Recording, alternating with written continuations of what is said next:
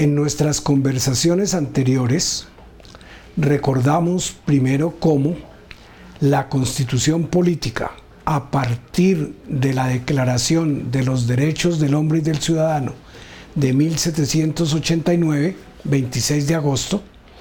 incluye dos partes esenciales. La parte dogmática, destinada a establecer cuáles son los derechos que se reconocen a los ciudadanos, y la parte orgánica, en donde se define la estructura del Estado. Dijimos también que la constitución hoy es antropocéntrica, en la medida en que se explica la existencia de todo el aparato estatal alrededor del hombre para hacer efectivos los derechos, los deberes y los principios que se establecen en la Constitución. Dijimos entonces sobre la parte dogmática cómo ha habido una evolución que nos llevó de la existencia de derechos individuales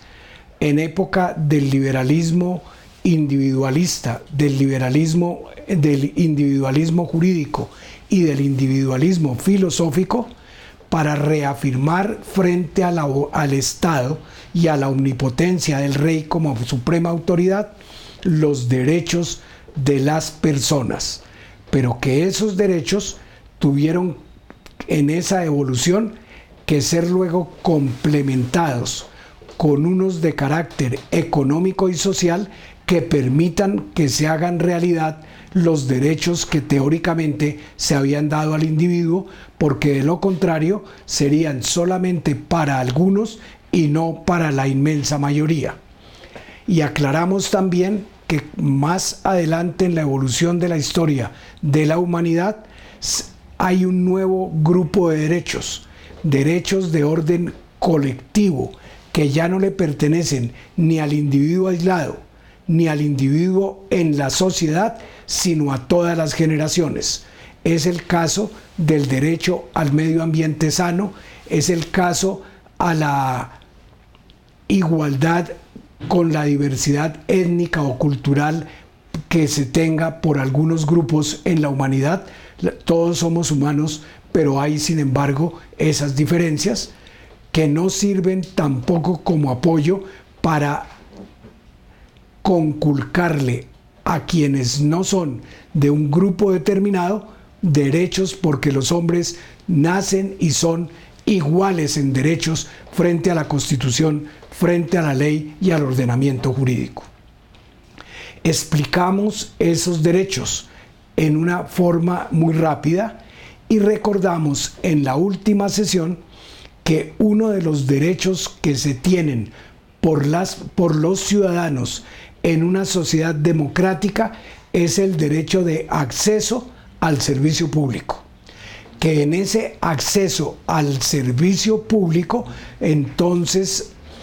hay que eliminar favoritismos, hay que eliminar lo que se denominó en, las, en la literatura jurídico-política de Italia las clientelas que sirven más bien para deformar, distorsionar los valores democráticos y la misma democracia dentro del Estado para que se pueda acceder a los cargos como se dijo en la Revolución Francesa, según sus talentos y virtudes por todos los individuos que estén en condiciones de hacerlo. Recordamos que de allí arranca la estructuración de un sistema que así lo permita, para lo cual se ideó la carrera administrativa. Insistimos luego en que la carrera administrativa en Colombia ha tenido también una evolución.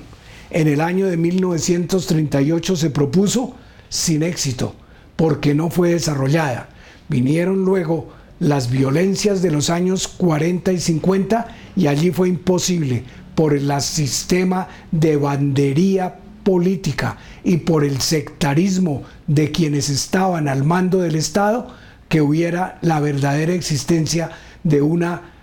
carrera administrativa. Quien ganaba las elecciones tomaba entonces los cargos del Estado como supremo botín político para los, sus partidarios, para sus correligionarios e incluso desde allí venía entonces el ostracismo,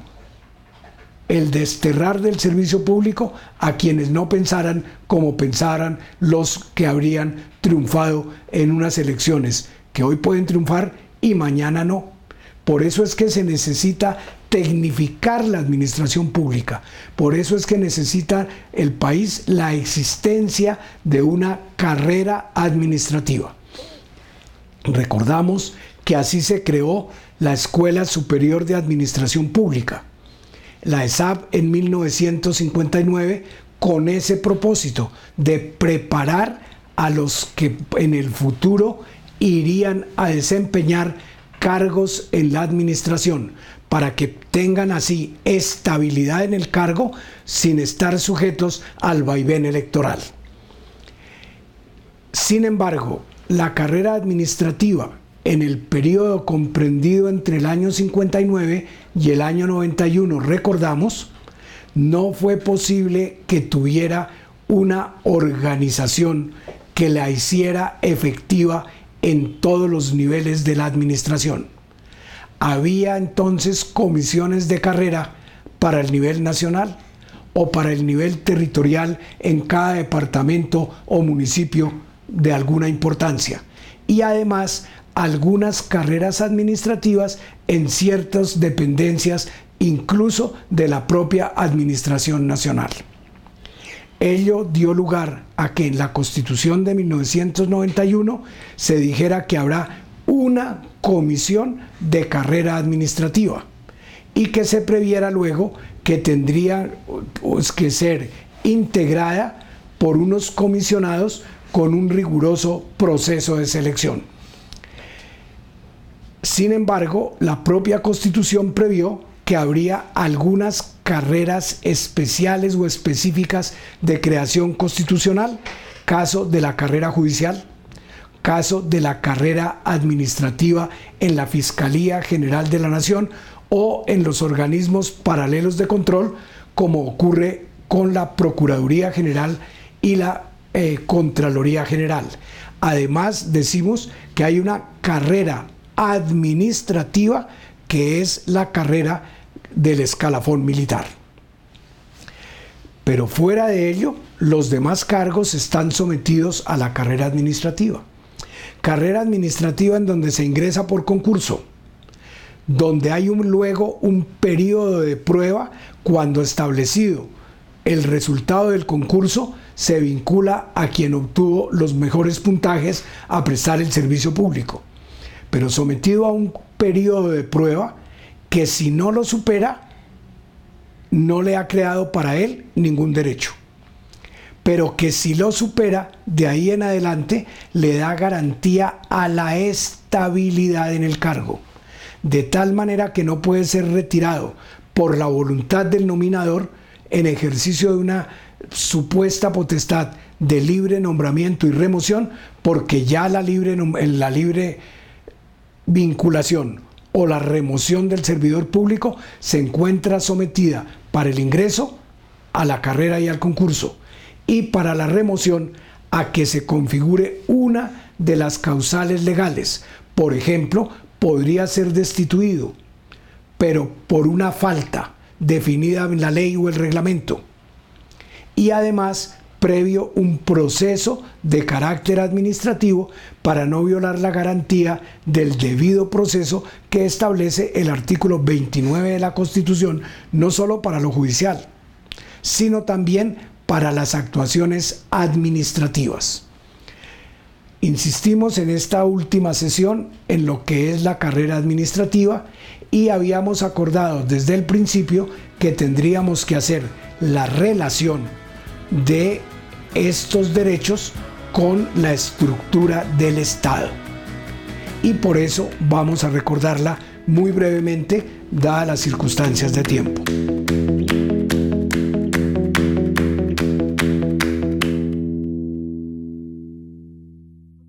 Alcaldía de Bogotá